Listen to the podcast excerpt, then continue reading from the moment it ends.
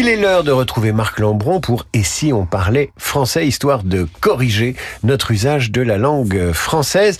Aujourd'hui, mémoire ou mémoire? Et oui, euh, en français, il existe deux mémoires, si j'ose dire. Alors, le premier euh, nom et le plus courant, il est au féminin. Euh, c'est avoir une mémoire, une bonne mémoire, une mémoire infidèle, etc. Ou un exploit digne de mémoire. Et là, nous sommes au féminin. Mais mémoire est aussi un nom masculin quand il désigne euh, un texte, euh, une dissertation ou un ouvrage autobiographique.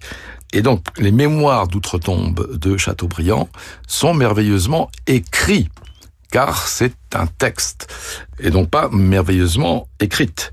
Même chose, on dira les mémoires du cardinal de Retz sont pleins d'ironie et non pas sont pleines d'ironie. Donc résumons-nous, j'ai perdu la mémoire, mais oh. j'ai écrit un beau mémoire. Ou j'ai perdu mes mémoires, mes souvenirs. J'ai perdu mes souvenirs, et là, en effet, il y a une sorte d'amphibologie qui pourrait, le, le, mot pourrait couvrir les deux. Une amphibologie. un, double sens d'un même mot. Marc Lambron qui tire ses chroniques de Dire ou ne pas dire paru euh, aux éditions Philippe Presse est évidemment signé de l'Académie française.